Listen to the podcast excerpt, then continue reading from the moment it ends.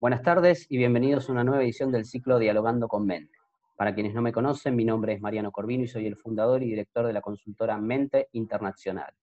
Soy licenciado y magíster en Relaciones Internacionales, orientado a la seguridad internacional y me especializo en prevención de lavado de activos. Desde el año 2018 soy el director de la Diplomatura en Prevención de lavado de activos, cibercrimen y financiamiento del terrorismo y desde este año de la certificación en prevención de lavado de activos enfocada a sujetos obligados. Ambos programas los estamos llevando adelante en la Universidad de Ciencias Empresariales y Sociales. En esta oportunidad nos acompaña el doctor Roberto Durrié, con quien conversaremos sobre el principio de ubicuidad en el derecho penal argentino, delitos transnacionales y su recupero de activos. El doctor Durrié es doctor en Derecho de la Universidad de Oxford y doctor en Ciencias Jurídicas de la Universidad Católica Argentina. El doctor Durrié es además presidente de la Comisión de Ciberdelincuencia de la International Bar Association y es miembro de la Red Internacional contra el Fraude y la Corrupción. Les recordamos, por favor, que mantengan el micrófono en silencio y la cámara apagada mientras el doctor Durrié expone. Luego que finalice, habilitaremos a preguntas. Si no llegamos a responder todas, les solicito que nos escriban a la dirección que les facilitaré luego. Les recuerdo que todas las charlas de este ciclo tienen como finalidad realizar aportes netamente académicos. Muchas gracias por ser parte, un placer que estén con nosotros. Le cedo la palabra al doctor Durrié. Bueno, muchísimas gracias por la invitación. Creo que el tema que tenemos para tratar, a todo lo que nos interesa desde el punto de vista del derecho penal o desde el punto de vista de las relaciones internacionales, los fenómenos de la nueva criminalidad, los delitos también llamados eh, de white collar crime o transfronterizos, o los delitos internacionales es, eh, es determinante, ¿no? El tema del principio de ubicuidad, em, para poder los países hacer frente eh, a, a, esta criminalidad muchas veces organizada y transnacional, ¿no? Que no ocurre en un solo país, sino que es justamente transfronteriza, ¿no? Es cada vez más común, eh, sobre todo en países como la Argentina o en el mundo globalizado en el que vivimos en general, que los crímenes em, comiencen en un territorio, concluyan en otro y en el intermedio, en el intercriminis, hayan participado puntos de contacto en más de 5, 10, 15 jurisdicciones, ¿no? Justamente eh, este es el fenómeno de la globalización, eh, de la criminalidad en la que vivimos, un mundo que muchos llaman de la sociedad postindustrial, la sociedad de riesgos, en donde los principios tradicionales del derecho penal se ven de alguna manera comprometidos, puestos en jaque, violentados, eh, el principio de última ratio, de proporcionalidad, la concepción de nuevos delitos, y por supuesto en el tema de la territorialidad o la jurisdicción de cada país para hacer frente a los delitos transnacionales, que es básicamente nuestro tema, también se observa ahí un replanteo de los principios. ¿no? Eh, el principio de territorialidad, el derecho penal siempre estuvo vinculado a la soberanía de los países, los países eh, eh, se consideraban muy celosos y uno de los principios soberanos de cada país era establecer sus principios o tipos penales en su jurisdicción, es decir, cualquier delito que cometiera cualquier ciudadano, residente o persona en tránsito en su territorio, los tribunales penales tenían jurisdicción para hacer frente a la comisión de los delitos en aquellos territorios. Sin perjuicio de esto, el derecho penal, eh, totalmente vetusto en esta nueva realidad, eh, y eh, ahí es donde empezó a, aparecer otros principios, principio de universalidad, principio de, de jurisdicción activa, para hacer frente a los delitos transnacionales. El principio de ubicuidad, básicamente, ¿de qué se trata? ¿no? ¿Y por qué es tan importante el principio de ubicuidad a la hora de hablar de delitos transnacionales como el lavado de dinero, trata de personas, delitos de corrupción, soborno transnacional, fraudes transnacionales, eh, cualquier tipo de tipología, estafas, eh, ciberdelincuencia que eh, ocurran en más de una jurisdicción. ¿Por qué es tan importante? Básicamente, ¿a qué merece el nombre de principio de ubicuidad? ¿Quién es ubicuo? ¿A qué se suele llamar como ubicuo? Y si uno busca en la, en la, Real Academia Española, el término ubicuidad le pertenece en principio a Dios. Dios es el ubicuo, el que está en todos lados, a la misma vez. Eh, en términos jurídicos y aplicables al principio de territorialidad, el término de ubicuidad es em, el que nuestra Corte Suprema lo ha establecido en algunas oportunidades y ahora voy a hacer frente a, voy a, comentar justamente tres fallos muy importantes de los últimos meses ¿no? Eh, de la Corte Suprema en donde se refiere directamente al principio de ubicuidad en el tratamiento de delitos transnacionales. ¿no? ¿Qué es el principio de ubicuidad? Es que cuando un delito, por más que haya ocurrido en distintas jurisdicciones, ¿no? Imaginémonos un fraude, por ejemplo, ocurrido a un banco en Rusia o en China, pero que el criminal ya tenía pensado de antemano esconder los activos en territorio, por ejemplo, argentino, ¿no? Un caso práctico concreto de la jurisprudencia de nuestra Corte, que ahora voy a mencionarlos. Y entonces, eh, bajo el principio de territorialidad, la Argentina ha, ha considerado que tiene jurisdicción para estos casos en donde, si bien hay puntos de encuentro en distintos lugares del país, la realidad es que la inversión final o parte de los efectos de estos delitos ocurren o tienen consecuencias en la Argentina, con lo cual la Argentina tiene y pasa a tener jurisdicción sobre estos delitos sin perjuicio de que muchos actos del intercriminis han ocurrido en distintos lugares del mundo, ¿no?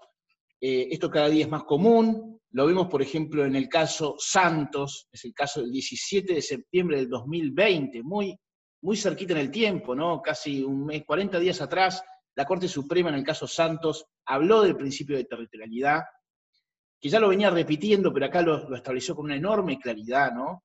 Eh, básicamente, ¿cómo es este caso Santos? Es una persona que, líder de una organización criminal eh, originaria en Uruguay, de hecho él es un ciudadano uruguayo, que vino a nuestro país a continuar delinquiendo una red de de, trata de personas con lavado de dinero y sus ramificaciones criminales.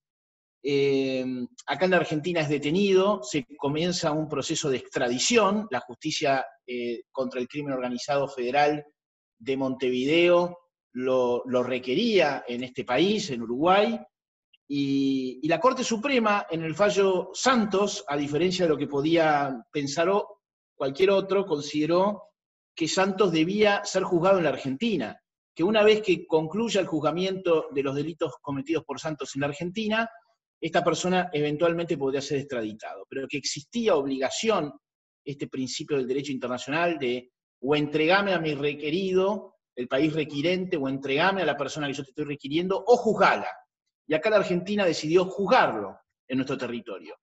Y dijo que si bien el intercriminis tenía su comienzo en el Uruguay, sobre todo en Punta del Este y en Montevideo, que eran las dos bases en donde ellos hacían tráfico de, personas y de prostitución clandestina con lavado de dinero.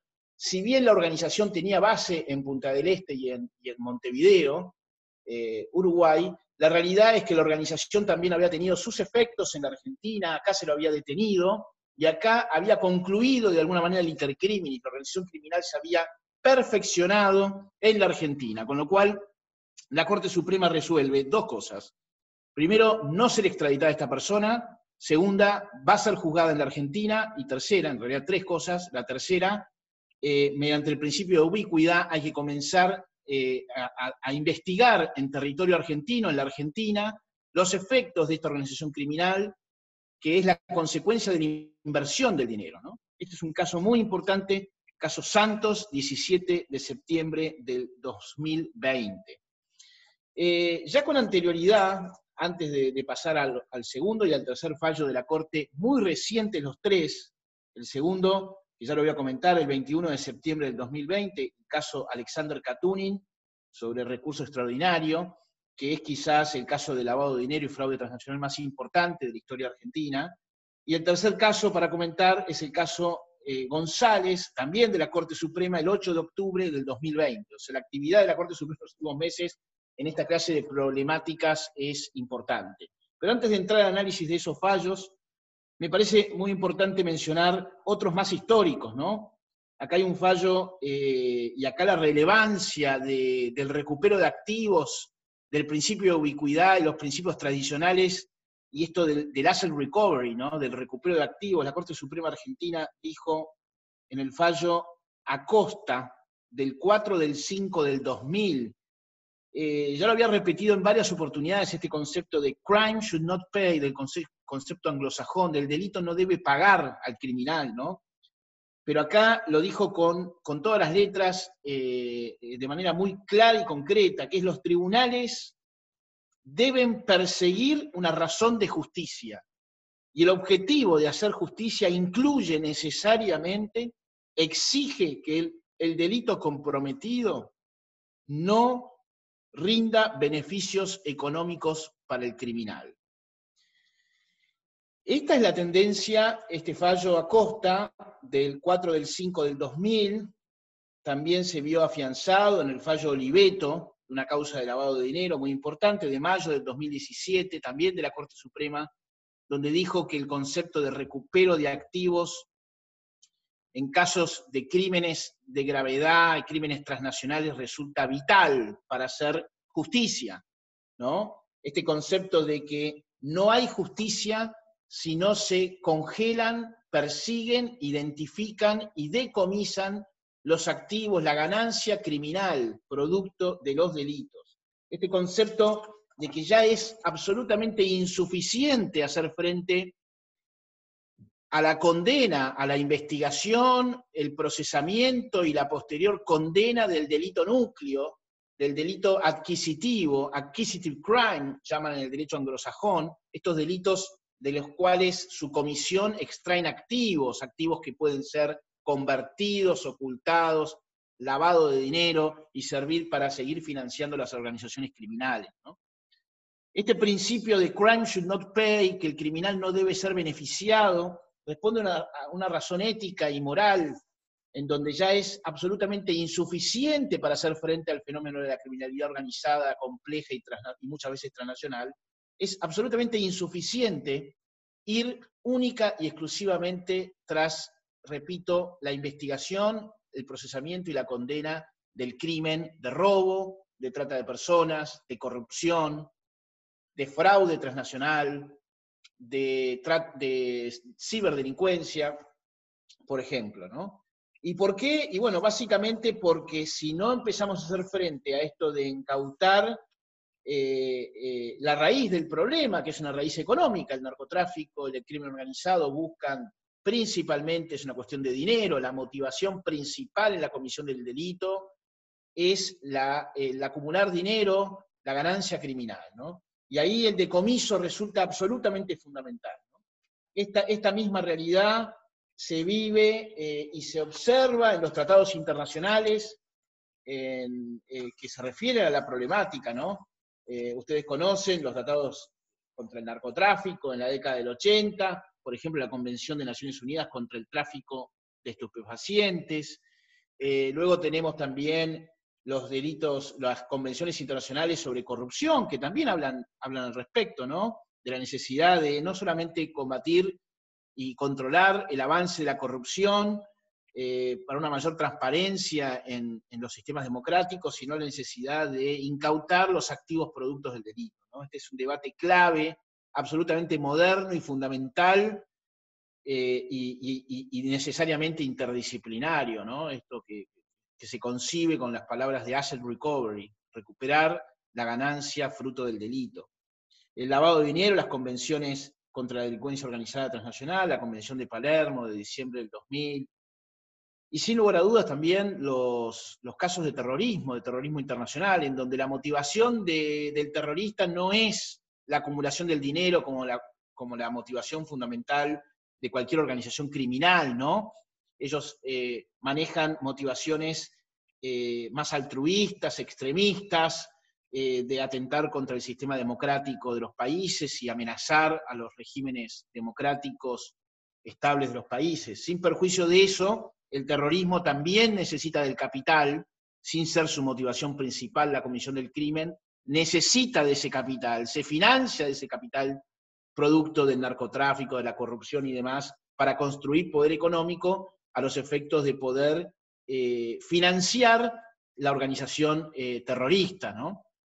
Por eso el delito de financiamiento del terrorismo, eh, tipificado en la mayoría de los países del mundo entero, ¿no? Y concebido en la Convención contra el Terrorismo Transnacional de Naciones Unidas de 1999, ¿no? Un, año incluso antes de, de los ataques de September 11. Así que el tema que tratamos hoy es de una absoluta eh, contemporaneidad, absolutamente necesario.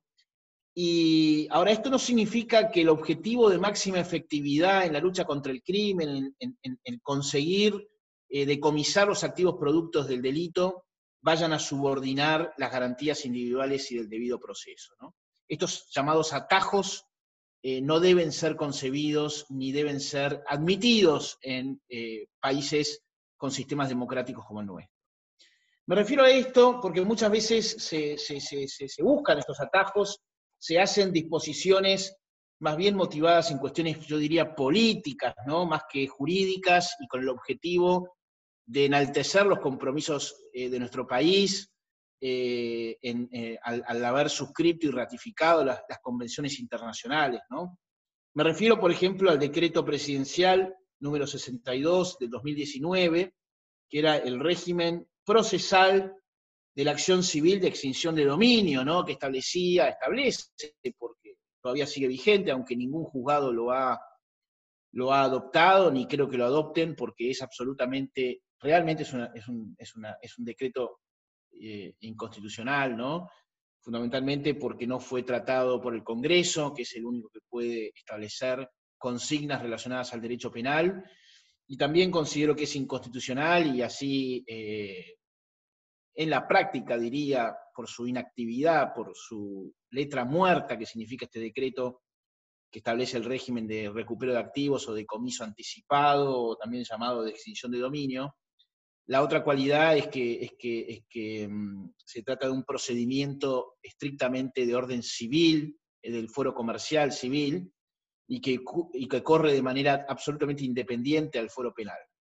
Me parece que no es momento ahora de hablar específicamente por qué este decreto eh, firmado y, publicado y que tuvo mucha repercusión mediática en la Argentina en enero, o febrero del 2019, realmente es inconstitucional.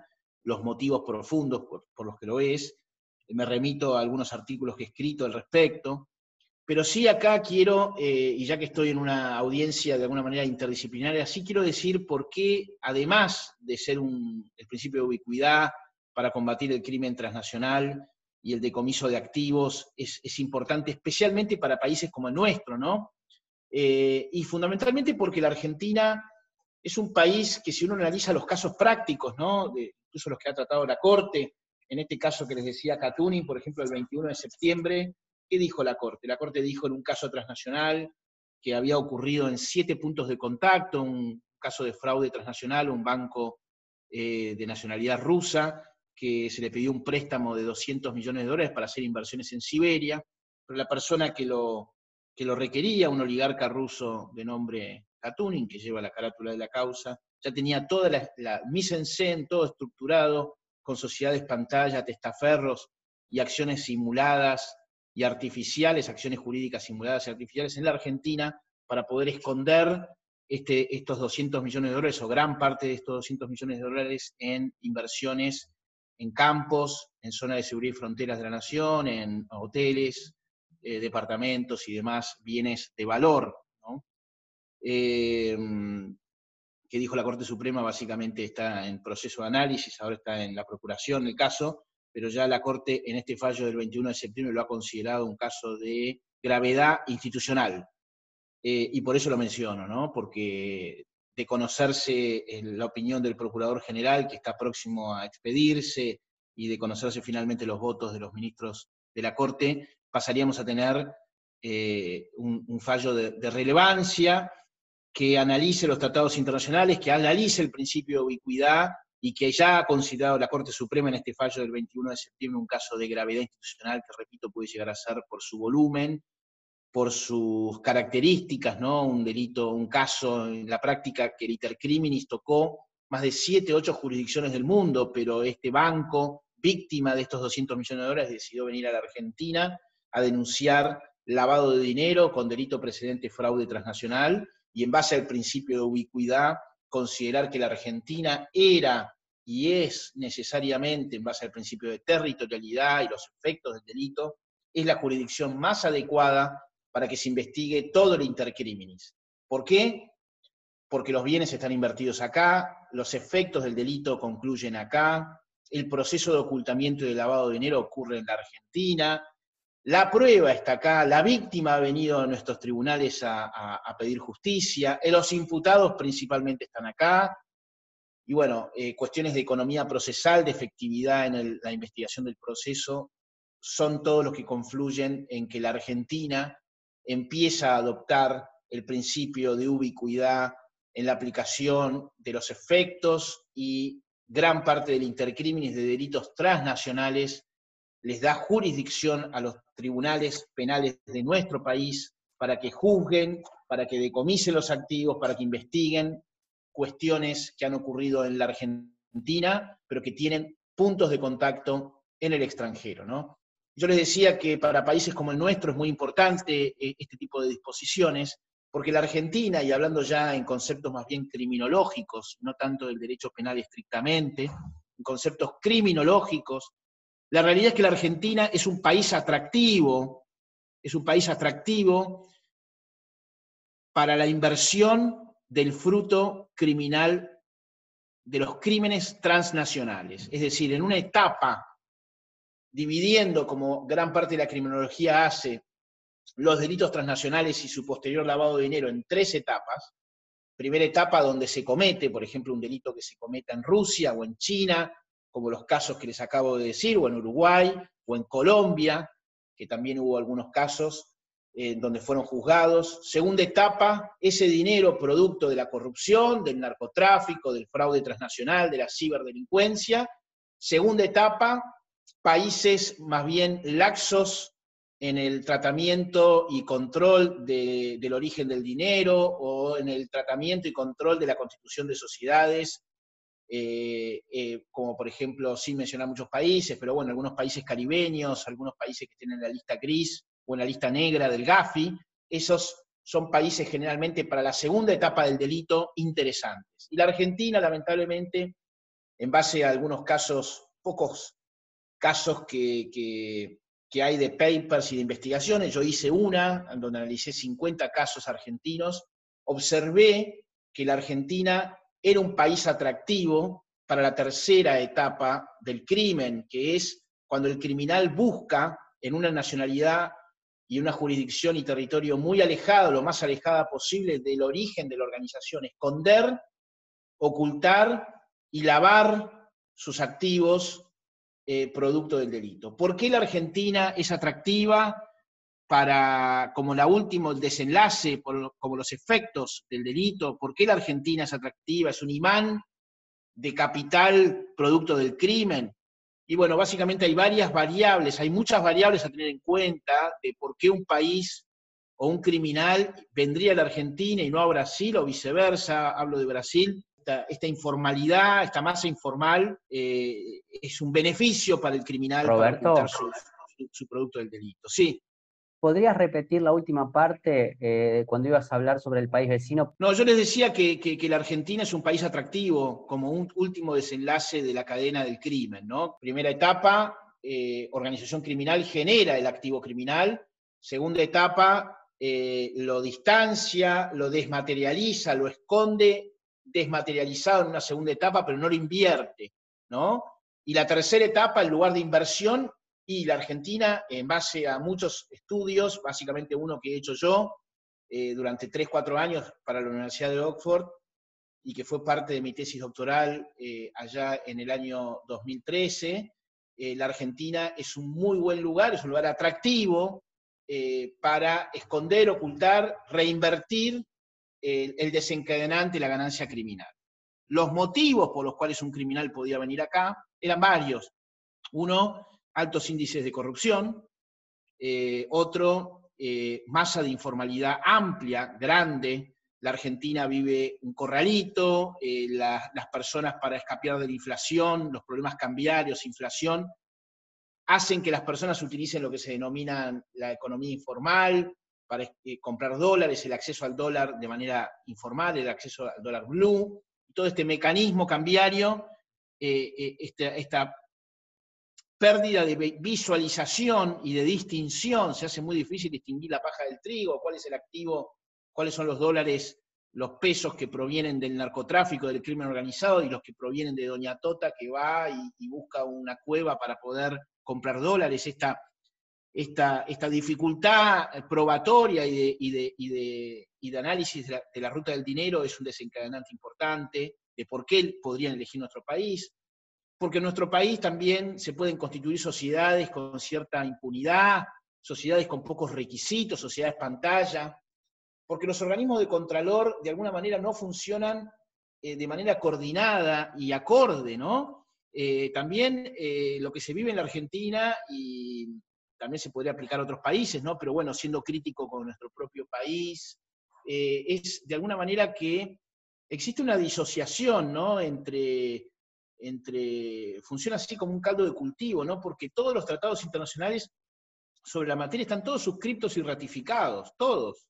Tenemos las leyes vigentes, incluso muchas por decreto, como les decía, decretos para recuperar activos productos del crimen, pero después en la práctica no, no se aplican. Eh, eh, la casuística indica que el 1% de, de los casos de crímenes de relevancia, crímenes transnacionales, económicos, de corrupción, de fraude transnacional, solamente el 1% terminan en condena. Y de esos que terminan en condena hay que buscar realmente pocos casos en donde realmente hacen un análisis eh, de, ir tras la ruta del dinero, decomisar y devolverle a las víctimas y al Estado argentino el fruto del dinero, ¿no? el fruto de, esos crímenes transnacionales.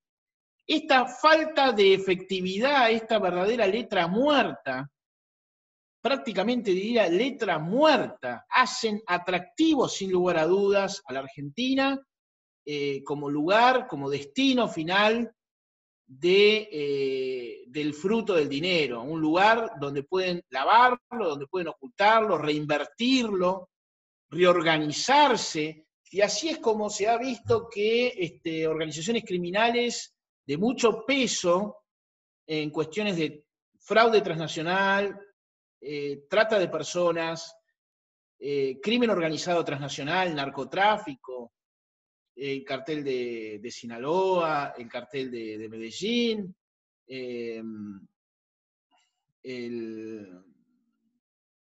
organizaciones de, pedofilia, de ciberdelincuencia, ¿no? Han, tenido una presencia impune, yo diría, en la Argentina y activa en la Argentina, ¿no? Em, acá también hay que hacer frente a ciertos delitos que Acá también hay que hacer frente a ciertas tipologías, yo diría, mundiales, globales, que hoy en día eh, realmente eh, tienen muy preocupado al mundo empresario y al mundo de, los controles del FBI, de los controles internacionales, ¿no? Nuevas tipologías, por ejemplo, de ciberdelincuencia. Esto lo, estudiamos mucho y, tratamos de, combatirlo, ¿no? Con, estudios, con, con artículos, todo lo que es el fraude transnacional y sus nuevas tipologías acá hay una realidad que es la del Business Email Compromise, se, suele denominar Business Email Compromise. Esta es la tipología de fraude informático que hoy en día está haciendo eh, pavor, eh, está produciendo perjuicios económicos de una enorme relevancia para el mundo empresario en muchos países. Hay empresas que han perdido millones de dólares eh, por este delito tipología de Business Email Compromise, y que en la Argentina han habido algunos casos que difícilmente podrán ser esclarecidos, ¿no? Por la impunidad que genera el, actuar en el mundo virtual de la tecnología, ¿no? ¿Y cómo, en qué consisten estos Business Email Compromise, esta tipología, ¿no? Hay organizaciones criminales que ya no tienen ni nacionalidad, ni país, ni territorio, funcionan en el mundo virtual identifican, y esto ha pasado con una empresa en particular que me consultó, una empresa argentina importante, que sufrió una defraudación de 2 millones de dólares.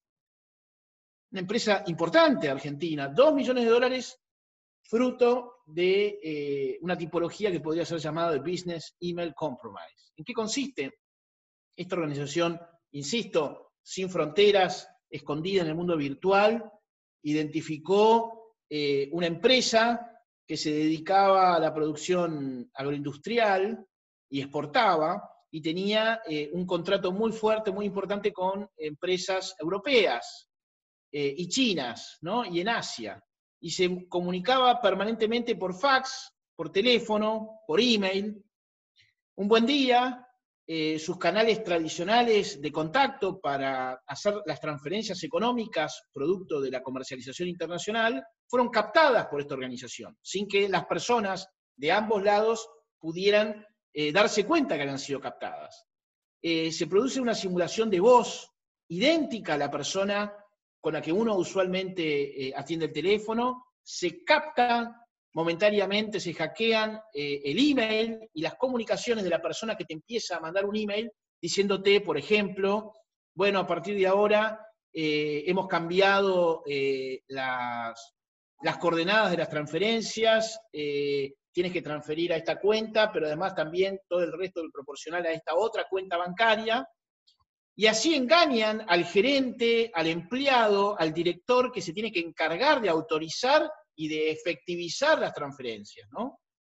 Eh, y entonces le transfieren a, eh, a, la organización criminal que durante 15 días, X cantidad de tiempo, ha observado desde el anonimato cómo se manejan eh, bilateralmente las empresas y capta en un determinado momento las comunicaciones, simula una comunicación ficticia, eh, incluso con voces, con llamados de teléfono falsos, y así es donde se efectiviza el fraude transnacional. ¿no? Eh, bueno, en fin, en este sentido, hay, está este caso que les decía, y, de, muy difícil solución, de muy difícil solución.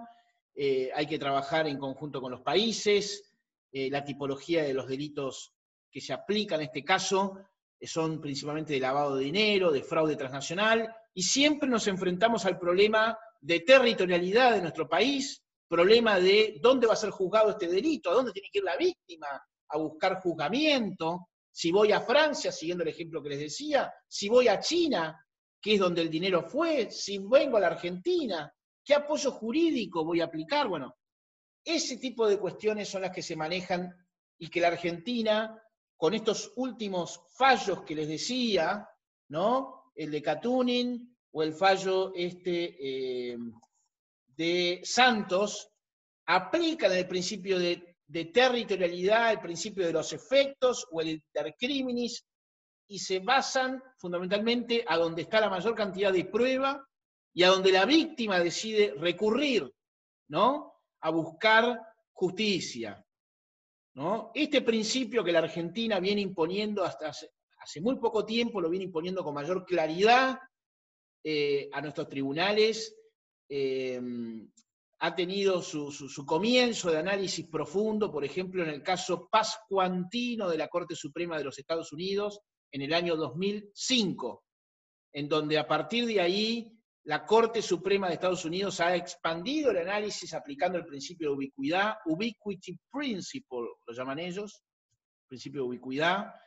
Eh, cinco votos contra cuatro, un caso de, donde tuvo muchos efectos en Canadá, un caso de contrabando con lavado de dinero que había ocurrido principalmente en Canadá. Bueno, la Corte Suprema consideró que había jurisdicción de los tribunales estadounidenses penales para investigar ese caso, por más que la mayoría del delito había ocurrido en Canadá, pero básicamente haciendo alusión a que se habían utilizado emails, eh, llamados de teléfono y alguna que otra cuenta bancaria de los Estados Unidos, con lo cual esos puntos de contacto que eh, afectaban leyes federales de fraud communications de los Estados Unidos le daba jurisdicción a los tribunales de los Estados Unidos.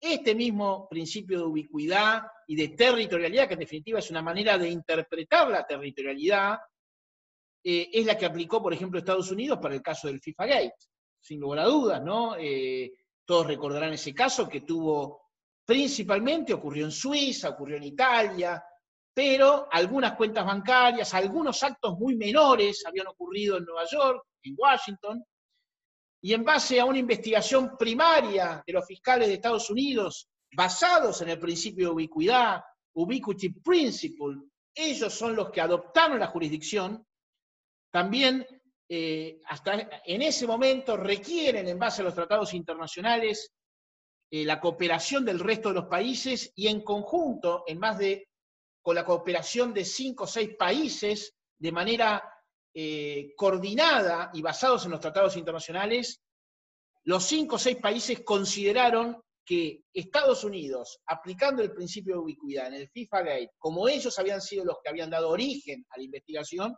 le concedían y unificaban una investigación transnacional en los Estados Unidos, a los efectos, por supuesto, de no afectar el principio del non bis in idem, ¿no? que muchas defensas podrían haber invocado, además de principios de efectividad. Principio del non bis in idem, se los recuerdo, sí.